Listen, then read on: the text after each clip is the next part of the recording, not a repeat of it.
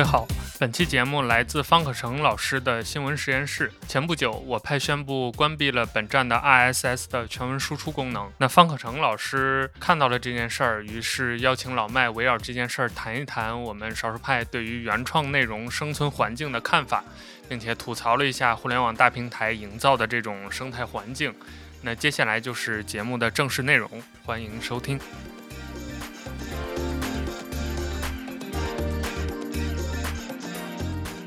欢迎大家来到新一期的新闻实验室的播客。这期呢，我请到的嘉宾啊是少数派的发起人、创始人老麦，老麦老师。啊，要不要跟大家打个招呼？哎，大家好，嗯，我嗯，网名老麦啊，真名就不说了，反正真名也没人知道。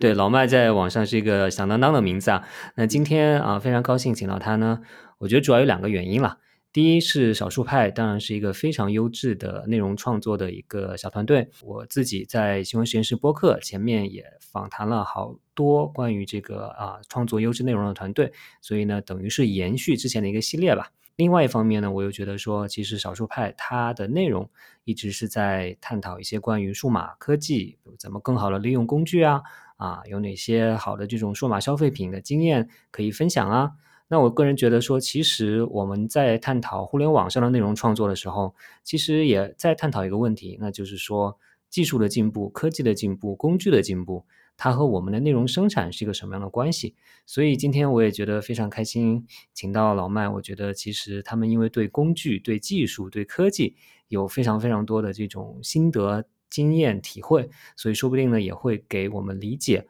这个时代的内容创作和内容传播。提供一些新的借鉴和启发吧，所以呢，这个是一个今天我们聊天的一个大的背景了。当然，今天聊天还有一个直接的原因，那其实是上周的时候啊，看到少数派就是老麦亲自写了一个消息，告知大家，广而告知大家说，少数派啊要停止通过 RSS 的方式做这个全文的输出了，今后只会输出这个摘要。所以我不知道能不能先请老麦啊，简单的给大家。介绍一个这个事情的这个来龙去脉，这个到底是怎么回事儿？当然了，需要考虑到我们听众可能啊背景多种多样，比如说一些最基本的什么是 RSS，这个输出是怎么回事儿，可能都需要简单的去给大家解释一下。嗯，其实呃我本身呢也不是技术背景，也不是这个相当于新闻或者是写作相关的背景，所以。其实很多东西呢，我也不一定说的非常的这个准确啊。这个先给大家提前打个预防针，嗯，因为我个人的创业其实还是这个比较这个有故事的，因为是从很多的其他的行业啊，一步步的转行，然后才进入到这个互联网，然后做这个内容内容创业的，所以前前奏很多啊。我知道你是学中医的是吧？对对对，学中医的，然后嗯，来到深圳之后，又经过很多其他行业的转转行，最后其实通过。因为个人的兴趣爱好是在这个智能手机和数码相关这块儿，所以才转过来的啊。所以，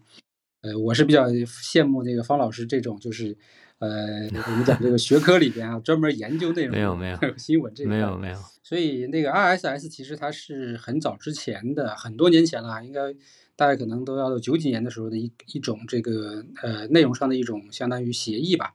就是说可以通过这种方式把你的内容。呃，通过第三方的客户端把它抓取到它的这个本地进行聚合，然后更多的时候其实是是早年的时候用户用来做个人的内容管理的这样的一个一个工具。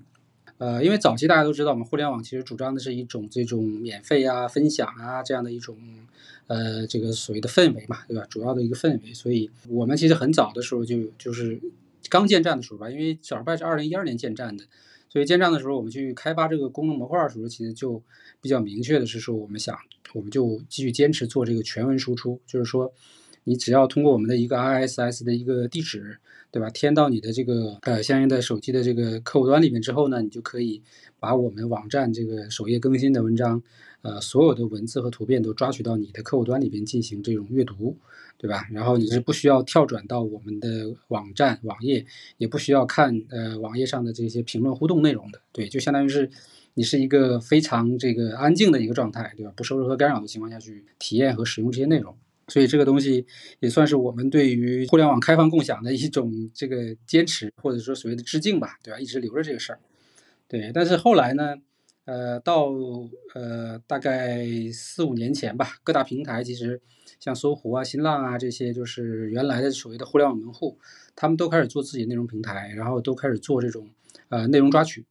他们就是通过我们这个 RSS 的这个地址，把我们网站的一些这些好的内容全文的抓取到他们的平台上，然后呢，再通过他们的客户端向他们的这个既有的用户去进行这个分发和推送。那这个事儿呢，其实，在早期的时候是有一些，其实是我们相当于是跟我们做过这个接触，甚至有的也签过一些什么线上的协议的，对，因为那个时候呢。我们自己的平台也不是很知名，对吧？然后也不是很大，所以我们觉得，那把这些内容通过这些平台去呃释放给更多的用户，那这个事情本身也是有价值的吧，对吧？因为呃一个这个所谓的技巧或者内容，你既然已经做好了，让更多人看到，本身可能也是对它的价值的一个一个更最大化的一个一个方式。嗯。可不可以问一下，就是当时你们说签订这个协议，中间会涉及到任何的这种啊金钱上的这个这个这个来往吗？还是说只是说，哎，你们就授权一下他，他我不知道他会能给你们带来什么？呃，基本上就是一个授权，就没有这个明确的所谓的利益上的这种所谓的呃规则呀，或者说有什么多少的这个费用啊，基本上可能主要就是内容和品牌的一个曝光度。对对对，因为他会在他的平台给你。呃，建一个账号，然后可以上传你的 logo 和你的这个品牌名字嘛？对，然后所有内容也是在这个这个相当于这个呃账号体系下面去进行发布的。对，嗯嗯嗯，对，只有这么一个基础的东西。然后呃，最近几年其实就是我们一开始的时候其实也没有什么太大问题，因为我们自己网站的权重其实一直很高，毕竟呃做的比较早，而且整个的内容的原创度呃基本是百分之百嘛。你这里说的权重是指在搜索结果中间的权重？对，搜索引擎里面的权重，对，包括这个百度还有谷歌这些，那其实一直是保持很就是很高的排名。然后当用户去找相关的关键词的时候，我们自己的网站也是可以能够排在前面，把这个用户的点击啊或者流量啊，包括可能注册啊留。在我们自己平台的，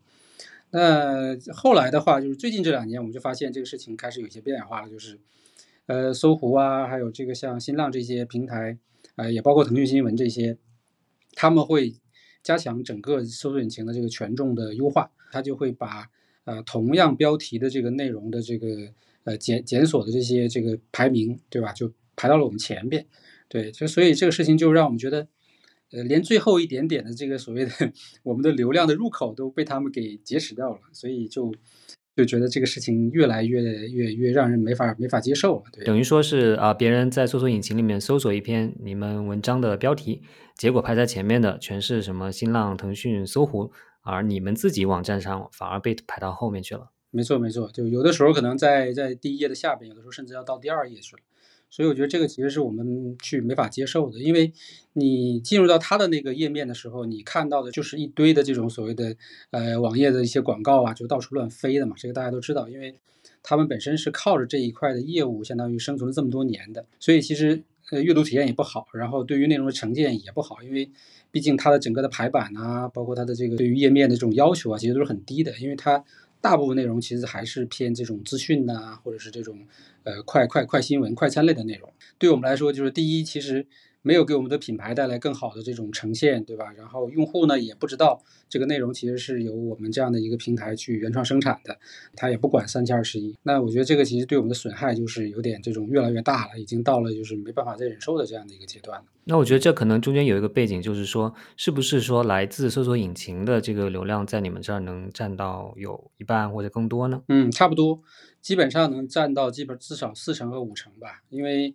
我们本身就是做的很多内容，其实是比较这个，你可以理解为小众，对吧？但是呢，它其实是有一个滞后性的，就是说。我我举个例子，比如说，嗯，关于这个就是快捷指令，对吧？就是大家现在可能如果用 iPhone 的人知道快捷指令这个功能，对吧？然后那其实它最早它是是一个这个独立的软件叫 Workflow 嘛，这个软件相关的内容其实是我们大概在几年前就就就做过的，包括它的什么教程啊、使用方法啊、介绍这些。那这个东西其实是是相当于是就是我们把它做完了之后，大概可能过了一年或者甚至一年多的时候，它才会被。更多的用户在搜索引擎里面去检索嘛，对，所以这个时候其实我们是呃唯一的最最优结果吧。但现在因为这些平台的这种做法，就导致他们又继续劫持了我们这些这个这个这个用户的呃页面还有流量，对吧？而且它提供的内容也是比较零散的，因为我们自己的平台会做这种关联嘛，就是比如说你搜到这个文章进来之后，你再往下看的时候，下边还有很多跟这个相关的内容的推荐，对吧？你可以持续的把这件事情把它把它了解的更清楚，但在他们的平台上就不会存在这些问题了。嗯，那出现这个问题之后，呃，为什么说采用的方式不是说，哎，那我就跟这些大的网站、大的平台把这个协议停掉，跟他们说你们就之后就不要再抓我们的了？但这样这样的话，也就能保证说，哎，个人用户在自己的 RS 阅读器客户端上还是能收到你们的全文的。你们有没有？考虑过这样一种方式呢？这个事儿呢，其实也是 有一个，就是就是相当于一个事件吧。就是当时其实，呃，有一些平台呢，我们其实是可以去后台，比如说，呃，选择去关闭，对吧？有一些平台呢，就是后台我们已经找不到了，就是类似于当年他们是专门做这种聚合的，比如说类似于叫扎克呀这类这一类的国内的这种聚合平台，它其实前台它做的还可以，但后台其实它没有怎么去。呃，花精力去维护，对吧？可能也就是一个非常基础的功能，甚至于你进去之后，你看到的可能就是一个类似于没未未完成的这种网站后台一样的感觉。然后那种入口我们也找不到了，也不想说因此再去找他们的人呐，去问呐，或者去这个沟通。然后其中有有一些平台更搞笑的是，我们这个相当于联系他们说要求取消，就取消这个抓取，或者说就停掉这个协议的时候呢，他们给我们发来了一个大概有几十个这个条目的这种所谓的叫。就类似于一个申请的一个表格，里面要我们填大量的这种什么就是无关的信息，什么你的网站属性啊，什么你的内容属性，就一大堆。我我当时还把这个这个东西发到微博上去吐槽了，对我说这个就简直就是一种就近乎于流氓的行为嘛，对吧？就是你 你抓取我的内容，当我需要取消的时候，你还要给我设置这么多的门槛，对，就导致我非常的气愤，就干脆一了百了，就是大家也别。对吧？挨个挨个的去找了，而且还有一些平台，其实它也就是是，甚至说是一些我们不知道的一些小平台，它其实也是会利用 ISS 去抓取的。有的时候你根本也没有办法去去控制这个事情。对，所以我们干脆就做了这样一个决定。那另外一个的话呢，也是确实在这么多年，我们也觉得就是我们自己的这个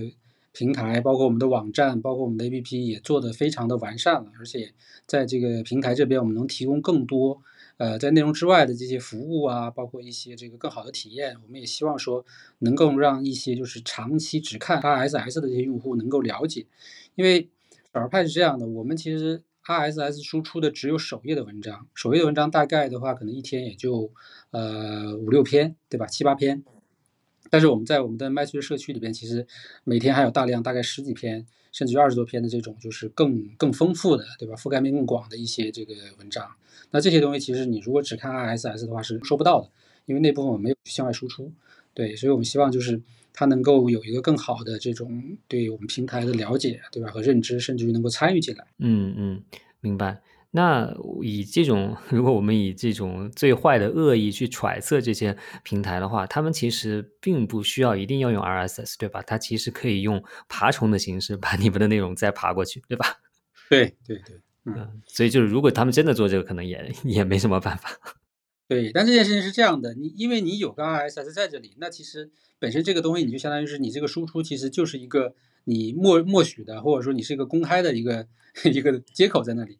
对吧？那如果说他要再恶意去爬取的话，那我就是可以去用过其用其他手段，比如说我要起诉，我要投诉，对吧？或者我可以走法律程序。但现在你有一个默认的 RS 在这里面，那这个事情就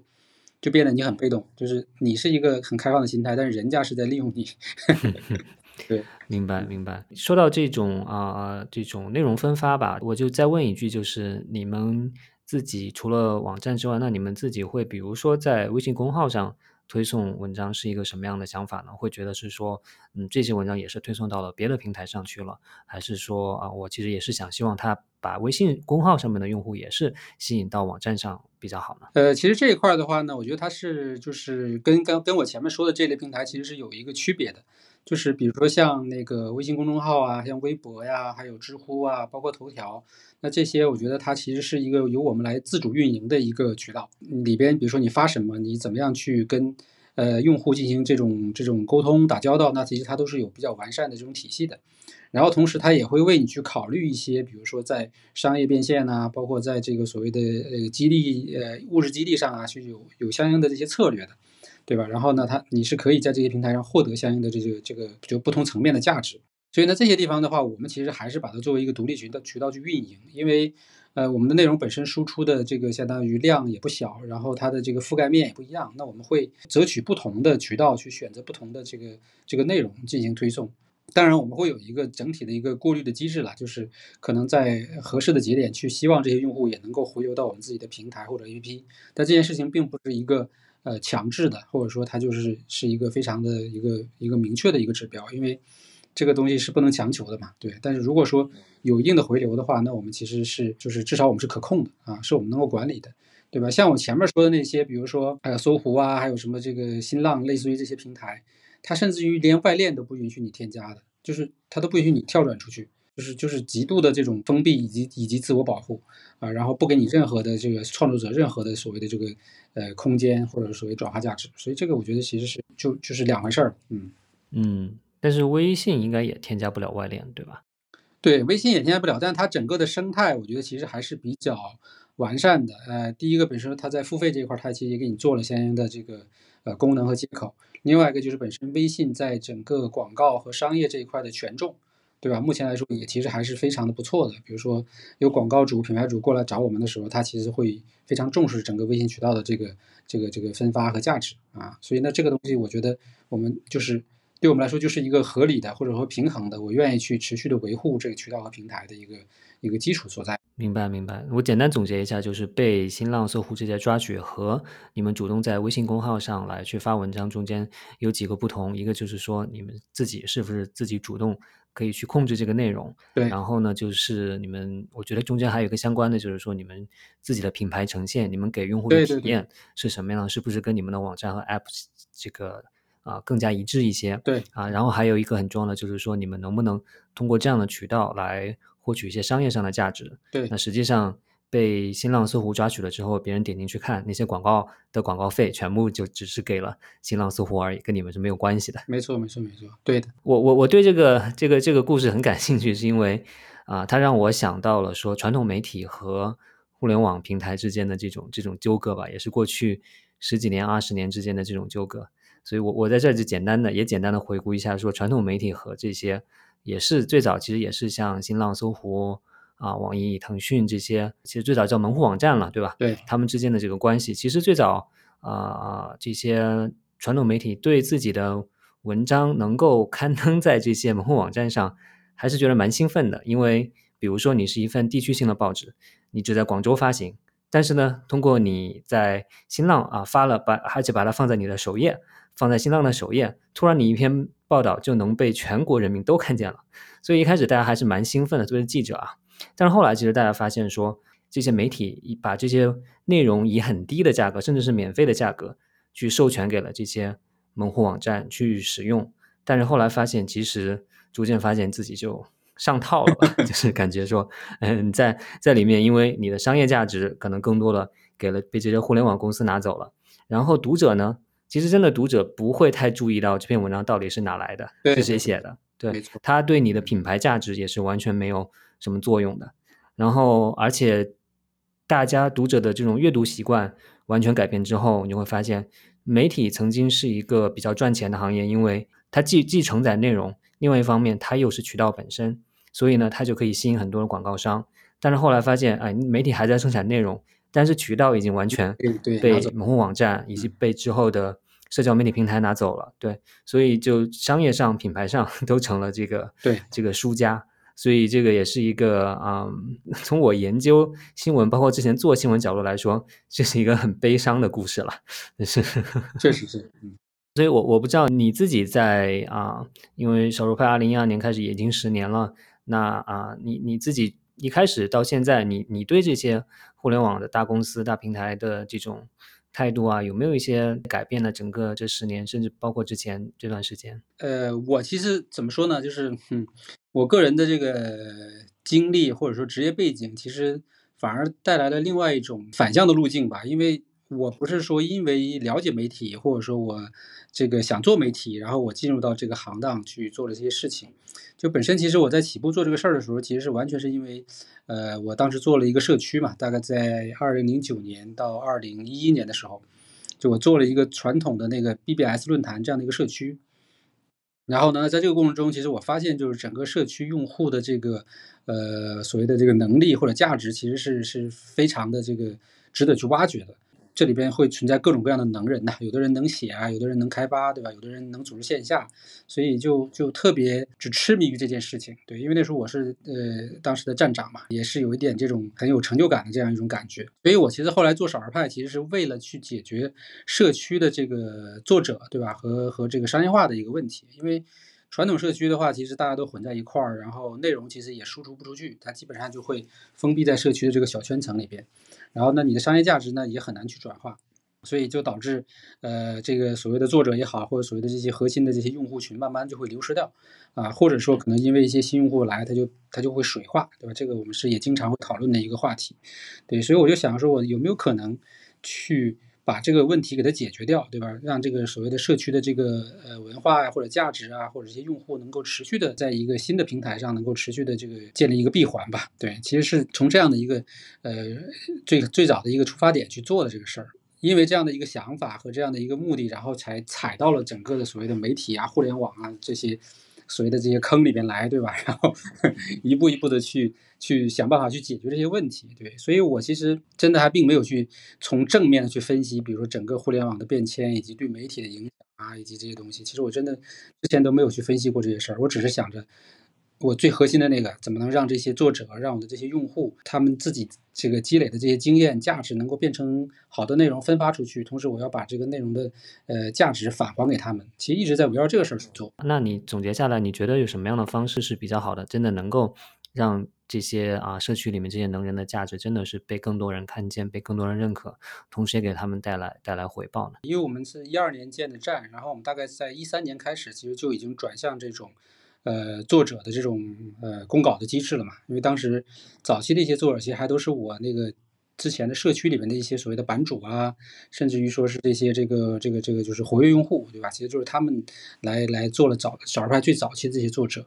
然后那个时候的话，稿酬也比较便宜，对吧？可能就几十块钱一篇。但是在当时来说，其实能够对于这一类的，比如说这种技巧型的内容啊，或者这种所谓的玩应用啊，或者玩手机内容，能够给他们付费的，其实也几乎没有。因为那个时候大家都觉得这些内容它其实不值得付钱，甚至说它就是一个个人的这个所谓分享，我能够给你刊载，对我能够给你分发就已经。对吧？就很给面子，像之前说的这个门户网站的这种感觉似的。但我们一直觉得这个是作者他自己的一个这个经历和经验的一个付出，那也有总结有分享，所以我们其实一直是有这个付费的。那在这个过程中，其实就先把这个底层的东西先建立了嘛，就是我们的一个所谓这个 PZC 的一个模式吧，对吧？当然它是限限限于这个一个垂直领域的。然后呢，接下来其实我们就会面临的就是我们自己怎么赚钱的一个问题。啊，因为你给人家支付了稿酬，你还要养自己的运营团队，对吧？你自己 你自己怎么办呢？对吧？那其实第一件事情其实就是要这个去呃解决商业广告的问题。那个时候媒体其实做广这个做广告赚钱其实还挺容易的，因为。有蛮多的这种，比如说拿了一些投资的这些 A P P 也好啊，或者智能硬件厂商之类的，他们手上都有不少的预算。但是很大的问题是在于他们的产品做的都很差，就是不成熟，或者说可能也根本没有需求，就是一个呃为了资本而生的这么一些东西。对，然后那那对于我们来说，我们就变得很尴尬了。就是如果说你是按照传统媒体的运作方式，那你肯定是来者不拒嘛，对吧？因为有流量啦，有这个品牌了，那当然就是把它变现赚钱嘛，这是最简单的道理。但是我们觉得。这个事情其实是动摇了我们本身想想做这个内容价值，以及想为作者这个去创造这种价值平台的这个初初衷了，对吧？因为你这样做下去，作者肯定会慢慢的就离开了，因为他认为你这个价值观，你对于这个 产品的这个呃这个世界的认知是有一定的问题的，嗯，所以那个时候我们就比较纠结，一直呃相当于坚持到二零一六年吧，对我们相当于才拿到了一些投资。对吧？然后，那靠着这个投资，其实才慢慢的又继续撑撑到了二零一八吧，差不多一八年初吧。其实我们才开始正式的去做这个广告商业化这块的事情。那在这之前，其实都是非常谨慎的，就只选一些啊特别特别可能我们认可的一些品牌，然后才能促成这个合作。所以意思是说，从一二年到一六年之间，怎么都是花你自己的钱来给这些作者吗？呃呃，一二年到一五年之间其实还好，我们当时是拿到了一个这个相当于。呃，运营商的一个合作的项目，就是我们相当于一边儿给他去做这个内容输出，就是相当于做这个客户服务，对吧？一边在兼着运营我们的这个品牌和网站，对，等于是拿一边的业务去补贴另一边的。对对对对对，就是拿到 to B 的一些这个工作，因为那时候我还要到处，呃嗯，全国各地跑去做培训呐，给他们去做各种的什么咨询方案服务啊，反正总之就是跟媒体的那个主业还是有一定的这个区别的。对，但是你要两头都都都兼顾啊，是这样。呃，到一一五年底一开始谈投资，然后一六年拿到投资，那就只能坚持到一七年的这个相当于下半年，然后我们才开始啊。那这个时候的话，我觉得比较好的一点就是。呃，前面那一波就是比较差的一些所谓的品牌或者产品，其实也基本上就就就淘汰了。嗯，能够剩下来的，能够活下来的，其实都还是一些不错的一些这个产品，对吧？然后那我们就开始去跟他们建立这种商业合作的这个这个这个基础啊，然后慢慢的去寻找我们自己的一些商业合作的原则呀，包括我们的内容的一些形式，对吧？因为早年大家都知道这种媒体呃推广产品，那其实肯定就是。做那种所谓的传统的评测嘛，对吧？就是你参数啊，对吧？然后你就是硬硬硬硬推啊，硬讲啊，反正就是拿产品做硬广的这种感觉。但我们其实是希望还是通过呃在生活中的一些使用场景，对吧？一些这个呃一些它这个产品本身的一些使用的方法和技巧，就这些更更细分的、更深的一些点，来作为它产品的一个推广的这个价值点。对，那这种内容的话呢？对用户来说，他第一没有那么强的这种所谓的广告感，第二对对于他来说其实是有一定的价值的，就是他也可以把这个东西作为他的一个呃备选的一个这个这个解决方案呐，或者说他可以在这个事情上，哎找到一个解决他问题的一个一个一个方式，所以就在这个过程中就慢慢找到了我们去做商业广告的这样的一个自己的一些标准和原则。那包括像呃也是在一九年吧，就是我们承接的商业广告，我们都会去做这个广告的标识的标注。啊，就告诉大家，这个内容是有经过这个厂商的这个赞助，或者说有这个背后有商业合作的。那这件事情到今天，其实在大量的科技媒体里边，其实都还没有去做，大家都默认这个文章是，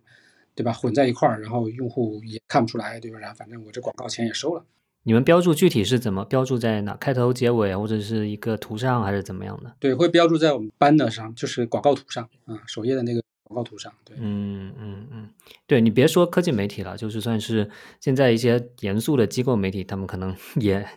也很多也没有做到这一点。对我记得，其实这个事情怎么说呢？就是媒体越有钱，能吸引到的广告商越多，然后媒体腰杆越硬的时候，它是越能标注这个广告的“广告”两个字的。对，当你钱越来越少，愿意投广告的人越来越少，实际上你就越不会标注这个。那实际上我自己在。我是一零年到一三年在南方周末做过记者，当时啊内部就发现一个现象啊，就是说发现哎之前可能会被标就会明确标注成广告的一些软文的文章啊，在那个时候开始呢就变成了说报头上没有写广告两个字，而写的是 A D。那那 A D 当然你懂的人可能知道啊，那是 advertisement 是广告的意思，但是对于大部分的读者来说，他也并不知道是什么，所以就好像有一点哎，良心上又觉得说，哎，我还是标注了，但是另一方面 又又为了满足广告商的需求而。在一定程度上是欺骗了这个这个受众啊，其实是，所以我就是想用这个例子说，你们你们你们能做到这一点，真的是真的是是是非常非常棒的一件事情。而且在在那个时间点吧，我觉得在我们其实那个时候也不算说特别就是。呃，知名对吧？或者特别有这个这个这个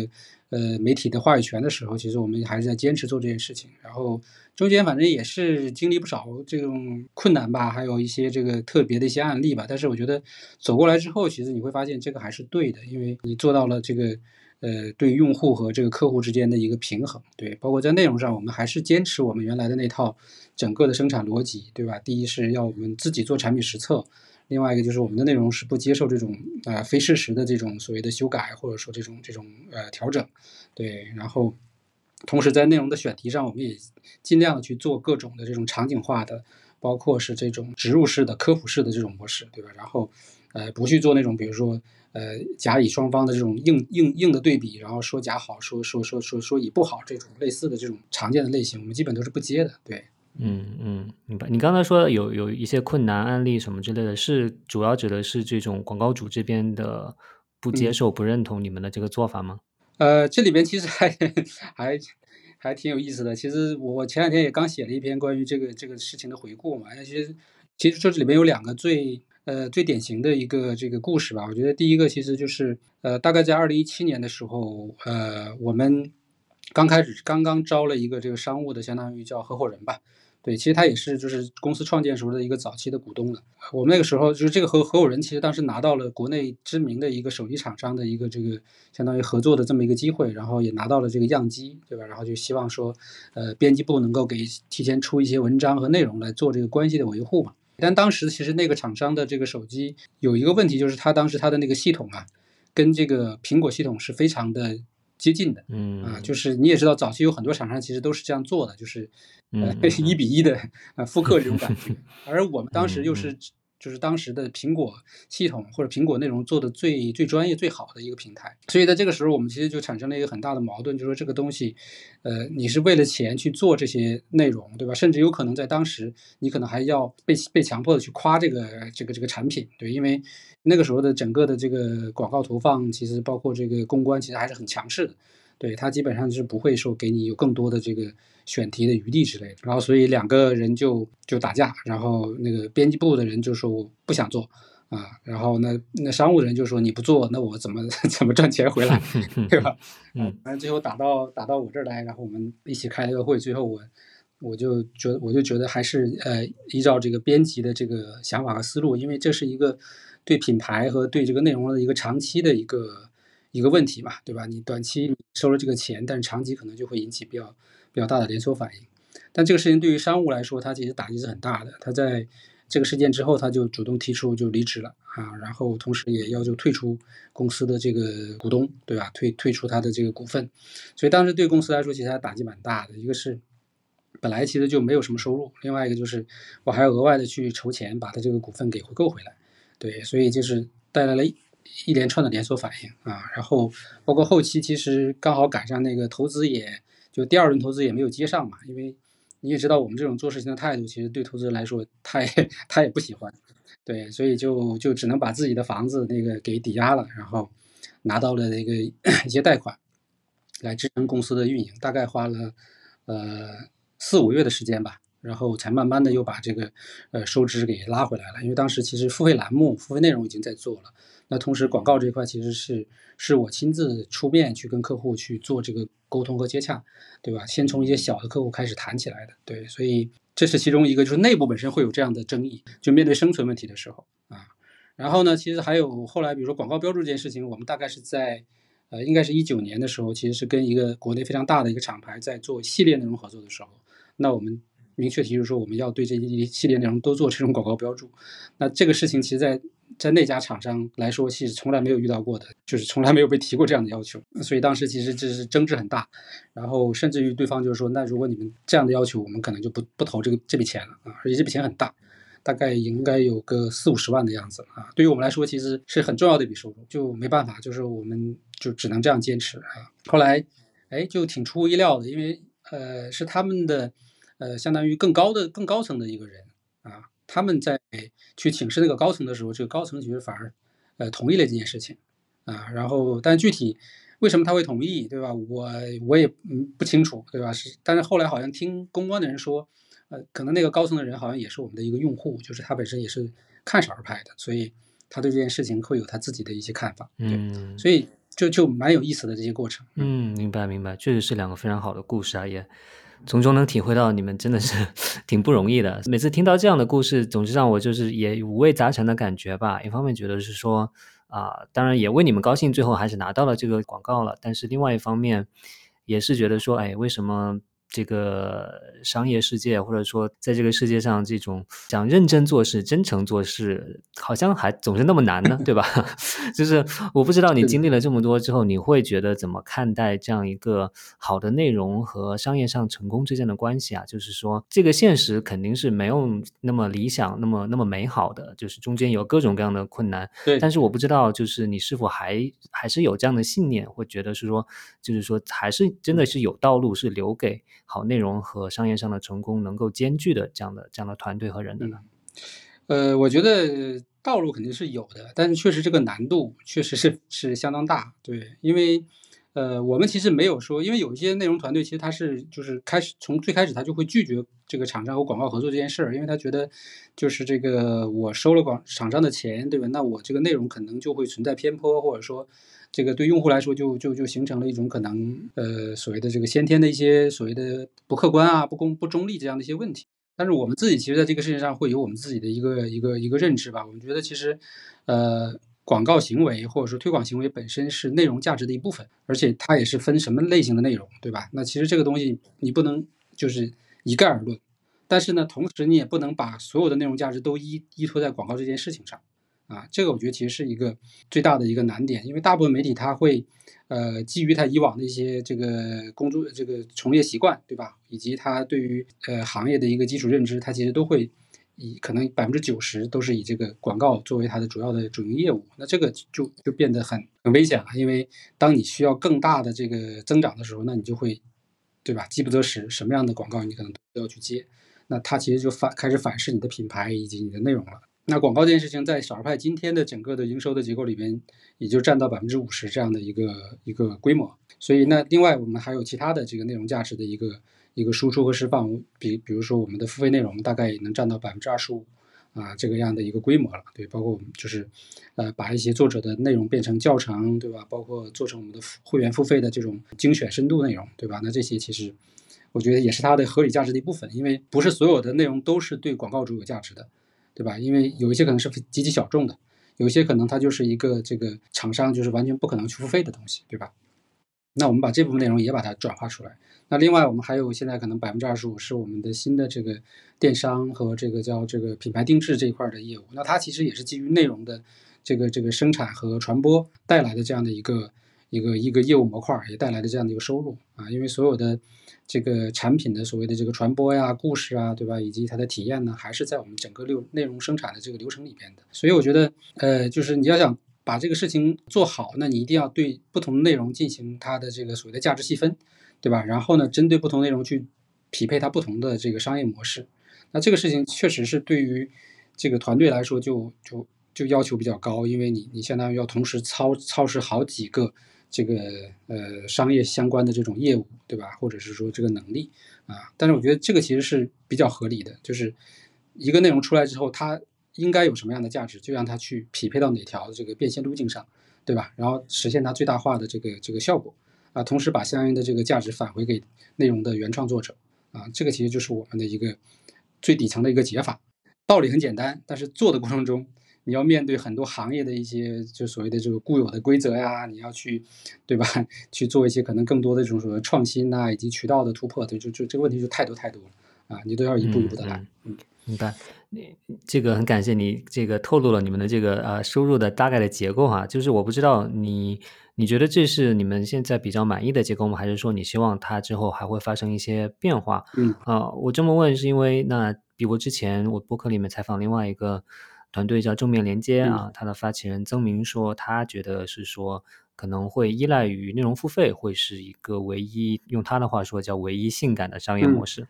然后呢，另外一个就是说这几年其实《纽约时报》的经营上做得非常好，但他的一个主要经验呢，就是要让这个大家付费订阅的收入去超过广告的收入。所以我不知道你你你是自己是怎么看少数派之后的这样一个啊商业模式的发展的呢？对这个事情，我们当然也是希望是往这个方向去做的。对，但这个事情呢，就。你又急不来啊，你又强求不来，对，因为这个事儿 就是还是跟内容的领域和属性有关的。我举个例子，比如说，呃，比如说可能像《纽约时报》这种，他做的，包括可能像财经这种，他做的都是一些呃时政啊、社会啊，对吧？就是它是一个就是通用性的内容，就是大众可能，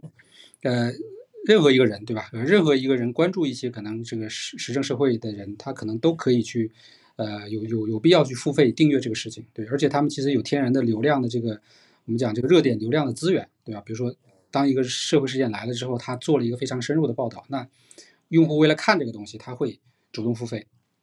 所以呢，这个其实我觉得其实是奠定了它整个的这个付费的规模和基础的。但我们呢，一直坚持做的还是基于这个科技产品啊，基于这个方法论呐，对吧？这个呃，甚至于是效率工具啊，这个垂直领域的这些内容，那这个东西。它本身的受众就比较窄，相对来说，然后再再经过一波筛选，能够付费的用户可能又是一小部分，所以这个事儿就是我们知道它未来还是有很大的这个可能成长空间，但是就是你是没办法说指望这件事情能够说快速的，对吧？来支撑你整个公司的这个运转啊，或者说这个快速成长的。所以我们只能说，呃，在合理的时间点去合理的去做这个这个内容的维度。比如说我们今天新做的会员，那其实，在会员里边我们就增加了大部分的关于这种生活呀。对吧？生活经验呐，包括一些这种我们健康啊相关的一些，呃，甚至于医疗相关的一些属于基础的这种这种科普知识这一类的东西，就是那它的受众可能就比原来的那个纯效率的部分，就包包括我们早期做的这个招牌的这个帕沃加的这个官方栏目，那它比那个要更更广，对吧？受众更大，但是其实对我们的呃要求也更高了，对吧？你的整个作者的储备啊、专业度啊，对吧？包括整个编辑能力都要不断的跟着去提升，你才能够。达到一个最好的效果。是是是，我觉得往这些方面去拓展是是很好的这个思路了。就是不光是用具体某一个效率工具，那更是更广泛意义上的怎么拥有一个更有效率、更美好的生活，对吧？这让我想到说，之前可能别人是吐槽你们说你们是直男的小红书，但我个人觉得现在看来这可能是一个夸奖，对吧？要做成一个 直男的小红书，那你这个前景是非常大的呀，对吧？嗯，对呀，对。你刚才最早就提到了，是说其实你是运营做呃从这个运营这个社群开始的，然后呢才哦因为想把社群里面这些好的内容，包括这些有才能的人挖掘出来，然后才做了后面的一系列的事情。那现在啊整个少数派的运营当中，你们的社群是怎么去做的呢？我们其实呃就是为了解决整个那个社区的那个水化的问题嘛，因为呃社区水化本身其实就是因为你把这个。呃，有经验的人、能分享的人，跟这些普通的用户，对吧？甚至于说可能有点这种劣质的用户都放在一块儿了，对，所以就会导致，对吧？这些有经验的、能分享的人会会没法接受，就是这样的一个社区氛围，对。而且你你你社区，你为了商业化，你必须要去不断的增加你的用户量嘛，对吧？那你就会涌入大量的这种，对吧？我们讲这种这种低质用户，或者说这种这种，呃，会影响到这个原创团队的一些用户，所以包括可能。今天像知乎这样的一个大平台，它遇到的也是这样的问题，对吧？其他的可能 B 站慢慢也会遇到这样的问题。所以呢，这个事情上的话，我们就希望说能够把这个问题把它分开，对吧？把它隔离开解决。那这个事情也可能注定我们没有那么快做大了，因为 这个就是少数派这个名字就已经把它相当于圈在这儿了嘛，对。所以我们其实一直都是分开的，把作者呢是放在一个呃独立的社群里边，然后我们在网站这一端呢，就是写作权限一直是要申请审核的，就一直都没有开放过。啊，然后呢，呃，你写完的文章发到你个人的这个相当于主页里面，我们后台会看见，然后我们会去每天审核，审核完之后，我们会再推到这个 Matrix 我们的这个社区精选里边，再有一波这个属于叫基础的这个用户的评价呀，或者说这种点赞的这么一个筛选的过程啊，然后我们再会针对比较高质量的有这种比如说更多互动的这些文章，再去做进一步的这个校对，比如说呃，比如这个文章属于某个领域的编辑，那他会继续跟进这个内容。有哪些东西是需要补足的，对吧？有哪些这个，比如说什么这个写作上的一些基础基本的问题是需要改进的，对吧？再进行这种一对一的调整，然后才最终推送到首页。所以整个的这个这个运作流程其实还一直保持这种最传统的这种筛选和这个工作的机制啊。作者的话，其实我们一开始就是在微信群里边，那现在其实我们是把它放到那个飞书群里边，对，因为它有更好的这个团队协作的这样的一个概念。啊，然后其实我们接下来是计划做自己的社群模块，因为现在整个的 A P P 的这个底层能力都已经做得很好了，所以可能开始尝试这个用话题群的方式，把这个作者还有我们的一些这个会员用户都都都都聚集到我们自己的社群里边。对，所以它也是有一个分阶段的这样的一个一个发展的一个过程啊，但是它的前提还是要有一个呃隔离这样的一个基础在的。嗯。明白，一个隔离，一个是一个比较强的编辑的这样一个对判断选择，对人工的一个介入和这种管理。嗯，你刚才不好意思，我没听清，就是说你用说准备用一个什么群的方式把大家啊啊纳入进来？呃呃，话题，因为我们今年的这个会员，我们会员其实在会员的这个上线第二个月吧，我们也是为了说能够。更好的去听会员对于我们的一些建议啊，这些这么一个一个需求，我们就开放了一个飞书的一个话题群，就是它其实是以发帖这样的一种形式来进行交流的，而不是说像那个微信里的那种这种聊天聊天记录的这种这种界面，就是你必须要发一个帖子啊，你有什么需求或者解决什么问题，然后大家在下面评论这种模式，对，就话题群。我们觉得这种模式其实是是非常好的一种方式，因为呃，你你会有明确的目的性，然后下边也会有很多的这种优质的解答，对。然后这个群本来是为了这个收集大家的意见，结果现在变成了一个互助的这样的一个话题群，而且整个互助的质量呃，其实非常高的，甚至于都能变成一个就是我们这个会员里面的一个固定栏目了。本周在会员话题群里边产生哪些话题，然后有得到了什么样的解答，对吧？那它就是反向开始在反向输出了，所以我们觉得，那这个形式可能是我们社群想要的那个最终的一个形态。当然，它可能还是有很多其他的功能来继续去叠加的，但是这个可能是一个基础了。嗯，明白，听上去很有意思啊！我就我也很想进进这个群去看一看你们是怎么 怎么怎么做的，因为。怎么说呢？就是你自己是做社群出身，可能觉得这些啊，就是对你来说是是比较娴熟或者比较很有经验的事情。但是大部分做内容的人，他还是做内容出身。对做内容的人和团队来说，其实运营社群一直是一件非常非常难的事情。像我自己，其实选择了就是说不不运营，就是因为真的是太难了。你组一些微信群，那后面就水啦，或者就是没有人发言啦，或者就是无关啦，或者几个人发言啦，就真的是很难做的一件事情。所以我不知道你对。真的是做内容出身的人，想要去来运营社群，有一些什么样的建议吗？呃，建议的话，我觉得其实就是还首先还是要有一个针对性嘛。你邀请进来的人，对吧？以及他们在这里的目的，大家其实要相对来说是比较清晰和明确的。我觉得这一点是非常重要的。不然的话，其实呃人再多也没有意义。就大家是一个就是这种你说你的，我说我的这样的一种状态，然后会增加更多的维护成本，以及增加更多的冲突，对吧？这个事情我觉得其实要首先想清楚。那你建立一个社群，那你的目的是什么，对吧？你的这个其整个的，比如说这一波人在一起要做一个什么事情，这个东西我觉得是要先想清楚的。其实有点像现在可能比较流行的那个那个道的那个基础的一个概念吧，对我觉得这个是这个其实是任何一件事情都都要有的，嗯，然后再考虑你用什么样的形式，对吧？因为呃，我觉得其实这种。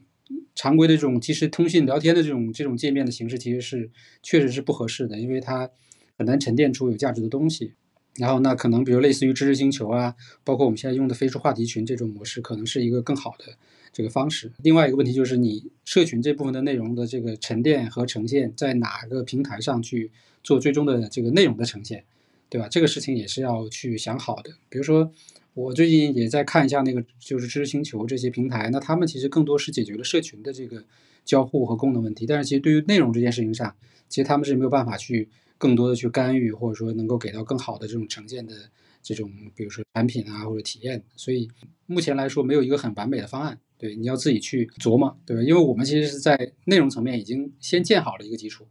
对吧？整个内容的呈现、分发，包括结算体系，我们是有用户的这个作者的钱包，每个月自动提现，这些全部都做好了，然后我们才开始准备做社群这个块儿、这个模块儿，对吧？所以它其实是能够完整的把它去关联在一块儿的。但是如果你是一个纯的内容创作者的话，那这些问题都是要提前想好的啊，要不然你你做了之后可能会变成一个负担，或者是反噬你本身的这个做内容这件事儿。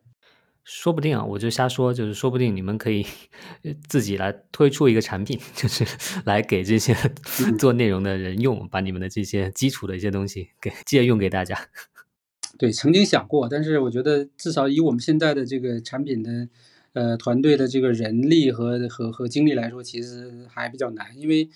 其实平台这件事情呢，有的时候是蛮吸引人的，就是你一想一想到说，哎，我做一个产品，然后。对吧？大家所有人都来用，比如类似于当初知乎的这个问答社区也好啊，还有呃以前有很多这种昙花一现的产品吧，对吧？其实最终你能够持续的真的让它活下来，对吧？保持一种商业平衡，然后能够很好的管控里边的内容质量，其实最最终大家都会回到内容本身的问题上，对啊，我觉得这个问题没解决，那其实你那种所谓的产品的梦、平台的梦，其实都是都是空的。是的，是的，是的。而且我我觉得运营社群中间其实真的有有一块，就是说做内容的人就很难去估计，就是运营社群到底要投入的多少的你自己的精力和人力。没错，有的人可能会觉得就很低估这个东西，有的人又可能很高估，所以就根本就不不不想或者不敢去做。所以所以到底应该怎么来估计？比如说你你们现在比如说专门在做社群运营的人有有多少呢？呃，其实专门负责的其实只有一个人。但是我们其实全员都在参与这件事情，所有的编辑，所有包括我自己，对吧？所有的这个团队成员都会有参与这件事情，因为不管是作者啊，还是说作者社群、开发者社群，还是说这个呃会员社群，当当大家有什么问题的时候，那我们都会去相应的去介入，对吧？去反馈。对，所以这个事儿，我觉得就是它真的确实是需要大家有整个团队有这样的一种意识，就是这波人其实就是我们的根本，就是我们的基础。我们本身是有一个很强的这种服务的所谓的概念，对吧？就是很多可能这个创作者他建了社群，他会觉得我是这个社群的老大，对吧？我是要管理你们，对吧？或者控制你们这样的一种想法。但是我们是真的是以这种服务的心态，然后就是去去跟这些作者进行交流沟通。对吧？有什么问题啊，或者说帮怎么帮他们解决问题？对我觉得其实这个这个心态是很重要的，对吧？嗯，你们的作者群现在是有多大呢？我们现在比较活跃的大概是在三百到五百人左右啊。它其实是一个流动的状态，就是这这这几百个人的规模里面，其实有的人会停下来，有的人会会加进来。对，它其实是一个一直流动的一个状态。然后有一些人其实他也保持创作，但是可能他也不需要加入社群。那他就在我们网站的体系里边，我们那个平台体系里边走就可以了，所以就就不一个不一样。有一些人他希望能够跟我们进行更多紧密的沟通和交流，他就会加入进来。然后我们也会给他呃更多的，比如说一些定向的约稿啊，对吧？包括可能一些在商业内容上的一些这个专属奖励啊，对吧？就像我前面说的，就是不同的内容类型，我们做完之后获得这个价值之后，我们给到作者也是有有明确的这个反馈的差异的。比如说。你去撰写一篇这个首页的文章啊，我们给到的选题和撰写会员会员的付费文章，那这个稿酬的差别是还蛮大的。对，如果说你是做了一个商业内容，对吧？帮我们完成了一个商业内容，我们还会有呃专属的商业内容的加成，就是有很多线条在同步运作。嗯。明白，明白。你刚才也说到，说你觉得“少数派”这个名字可能一开始就限制了受众的这种这种范围人数，然后你后面又在讲到说，讲到这种平台梦、产品梦的时候，你也提到了很多很谨慎的自己的这种考虑了。所以给我的感觉，给我的猜想就是说，你是不是对“少数派”这样一个产品、一个这样一个团队，它是你的事业吧？但是呢，你对它是觉得是希望更谨慎的、更稳妥的。去发展，而不是一个是一种非常快速扩张的这种形式的去发展，是吗？对，主主要问题是好像也快速不了啊。这个是，你这种 相当于你整个做这件事情的最原始的那个想法，以及你整个的这个这个运转的过程，似乎没有什么什么地方能够让你快的。但是我现在是觉得，就是嗯，可能是因为时间足够长，或者说整个的这个时代会在变化，所以我觉得可能我们。呃，如果说你从这个三五年这个维度来看，那它可能是是慢的，或者说它可能也就是这个样子，对吧？但是如果说你可能放到十年或者二十年的维度来看，那其实可能就是还是有一些机会的。呃，我最近是呃就是在在想，就是我们这些年呃在互联网这块的经历哈，因为我不是一个，我还是前面说那个，就是我是一个从实践中去慢慢总结和解决问题的人，而不是一个从这个很高的一个这个视野去。往下看来分析事情的，所以我现在回看，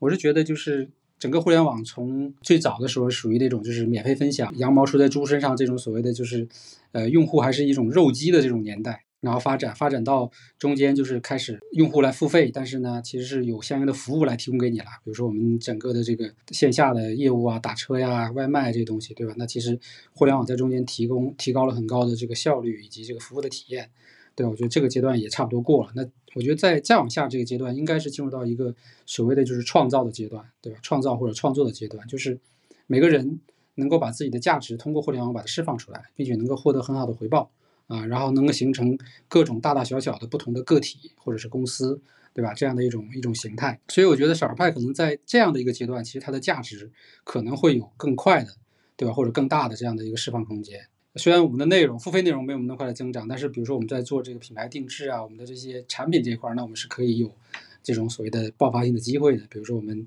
呃春节前定制的一款键盘，那现在基本上对吧，全网的口碑啊，还有这个这个销量啊，其实都还是相当不错的。那这一类的东西我们其实可以去多做，先不要把这个所谓的爆发性增长这件事情，这个压力给到内容这件事儿，而是把把这个东西放到另外一个商业的这个这个循环里面去做。对吧？但是内容是这个东西的基础和是它的这个所谓的呃关键点。嗯，对我我我觉得蛮可贵的。那特别是说，可能可能十年前，其实整个互联网圈，特别在中国是很浮躁的。我觉得有很多啊，希望着这种一夜之间啊暴富或者是扩张飞速扩张的这种这种心态非常的普遍吧，所以我倒觉得说，其实现在。十年之后再回过头看头来看，其实反倒是慢一点的，其实是更稳妥的、更久、活得更长了。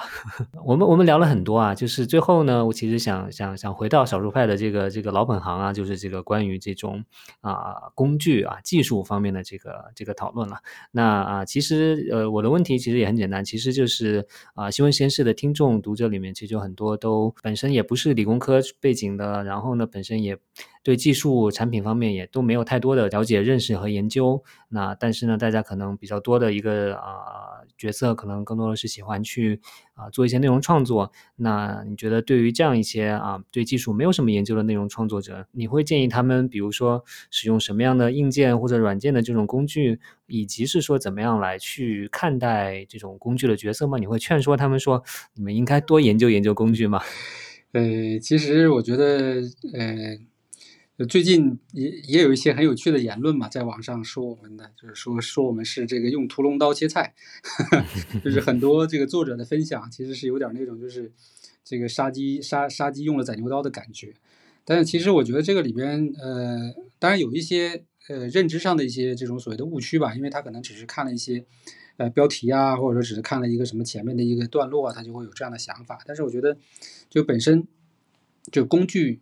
确实能够很好的去提高效率或者说解决问题，但是它确实也不是解决这件事情的根本，对吧？那根本的话，其实还是你自己这个脑子里的思维啊，对吧？你的这个这个想法以及你这件事情上的这个足够多的这种这种投入和坚持，对吧？这件事儿我觉得其实是是一个根本的道理。那我们我们说最近 春节没事儿的时候看那个《倚天屠龙记》嘛，那个道理很简单嘛，就是金庸老先生早都把这个事情说得很清楚了，就你拿到倚天倚天剑和屠龙刀。不是关键，关键是里边的秘籍嘛，对不对？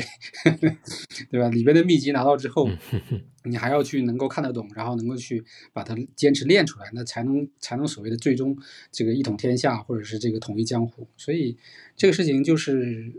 道理是摆在这里的，就是不同的人，对吧？对不对工具的用法，或者说这种用的这个程度，对吧？解决问题的这个结果都是不一样的，谁也没办法保证说你今天买了这个工具，你用了这个工具，你就能够。对吧？立刻这个战斗力就是百分之百的暴增，这个其实是不存在的。对，所以这件事儿，我觉得大家不不需要在这个事情上去过于的纠结，对吧？你可以一步一步来，对吧？一一个是基于你现有的工具，对吧？你先可能把创作这件事情把它坚持下来，对吧？找到你自己的这个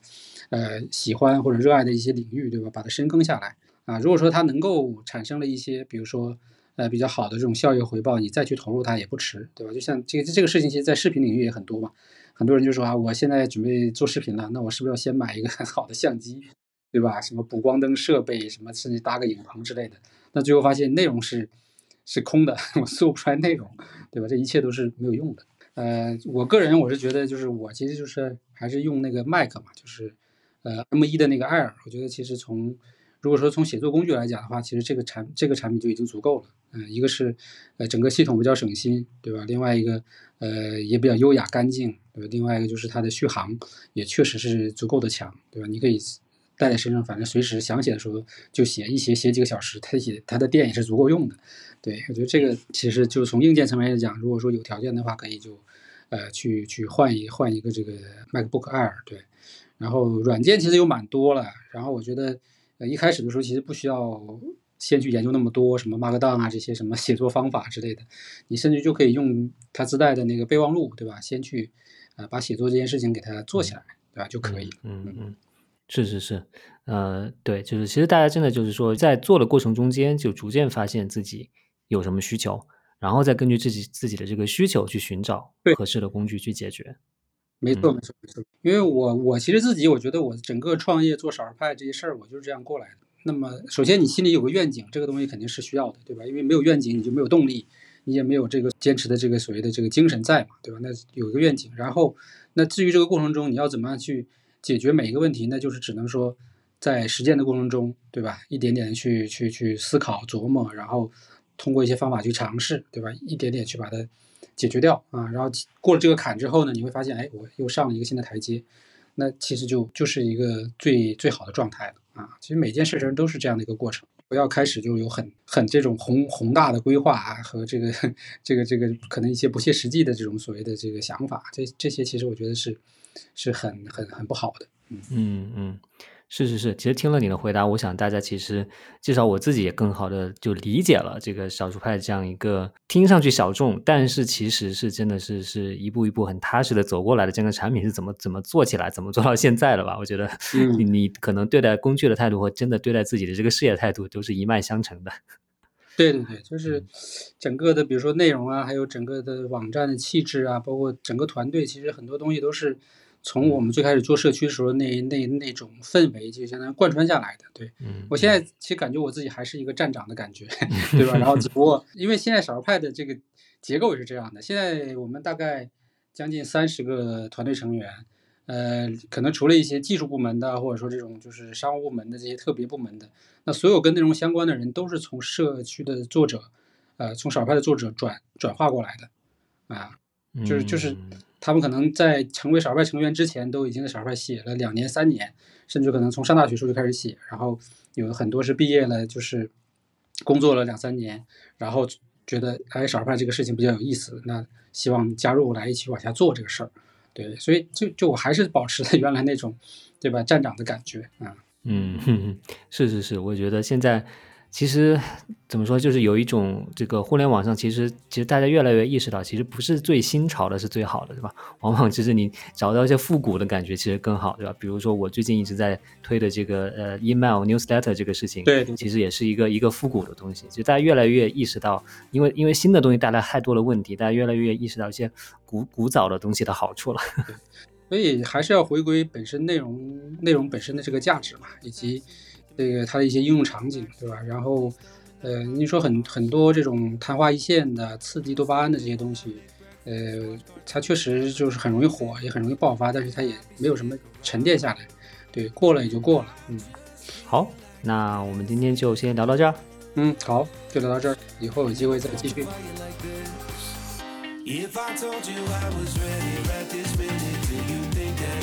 I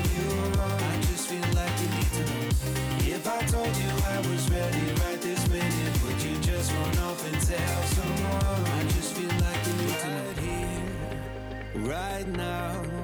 We're running out of things to talk about. Right here, right now. I'm about to let the truth come out. If I told you I was ready right this minute, do you think that it would turn you? told you tell me now. If I was